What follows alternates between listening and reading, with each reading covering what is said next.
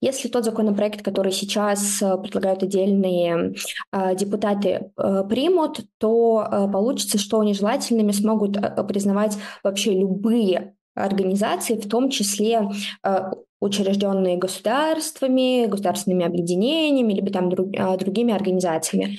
А, к примеру, сейчас а, обычно признают а, какие-то ассоциации, либо фонды, либо там какие-то корпорации.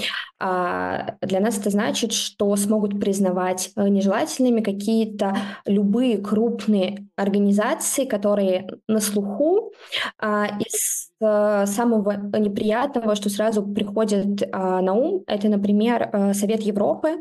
Почему я сразу говорю про него?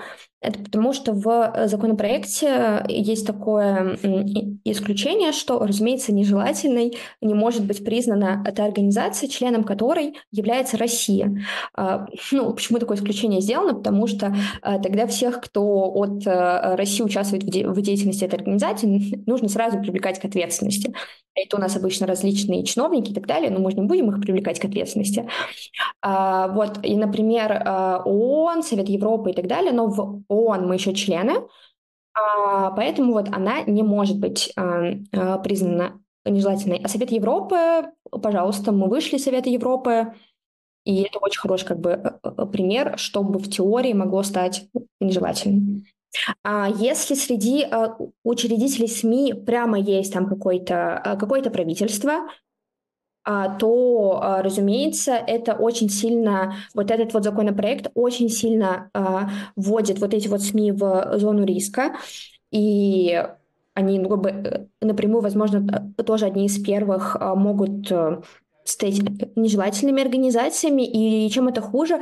Тем, что за любое сотрудничество с нежелательными организациями Первый раз это административная ответственность, второй раз это уже уголовная ответственность. Если, например, СМИ начнут а, признавать нежелательными у крупных медиахолдингов типа там, там вот, тоже Радио Свобода, Голос Америки в настоящее время, к сожалению, может, опять же, отвалиться какое-то количество спикеров, допустим, спикеров, сотрудников, если еще кто-то там остался в России, я скажу так, то вполне вероятно, что будут проблемы с этим.